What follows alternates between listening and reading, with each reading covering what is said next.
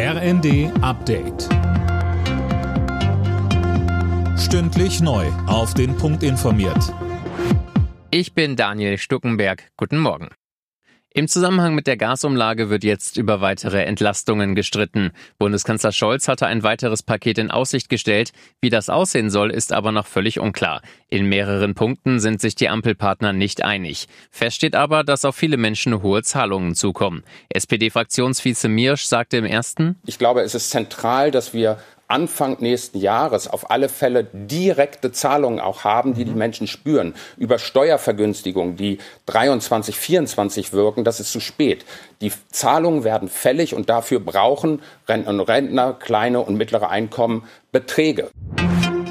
UN-Generalsekretär Guterres hat mit dem russischen Verteidigungsminister Shoigu über das AKW Saporischia in der Ukraine gesprochen. Russische Truppen halten das größte Atomkraftwerk Europas seit Monaten besetzt. Zuletzt sind dort immer wieder Raketen eingeschlagen. Russland und die Ukraine schieben sich gegenseitig die Verantwortung dafür zu. Der ukrainische Präsident Zelensky hat vor einer atomaren Katastrophe gewarnt. Er fordert internationale Schutzmaßnahmen. Deutschland und die nordeuropäischen Länder wollen bei der Energiewende enger zusammenarbeiten. Bundeskanzler Scholz spricht darüber heute in Stockholm mit Schwedens Ministerpräsidentin Andersson. Auch in Verteidigungsfragen wollen sich die Länder abstimmen. Das hatte Scholz bereits gestern nach einem Treffen mit den skandinavischen Regierungschefinnen und Chefs gesagt.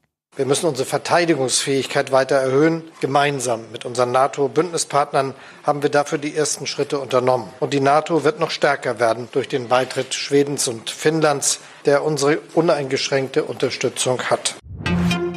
Nach Jahrzehnten hat sich die Oscar Academy bei der indigenen Schauspielerin Little Feather entschuldigt. Sie hatte 1973 im Namen von Marlon Brando die Annahme der Auszeichnung verweigert und war dafür ausgebuht worden. Brando wollte damit gegen den Umgang mit Ureinwohnern in Hollywood protestieren.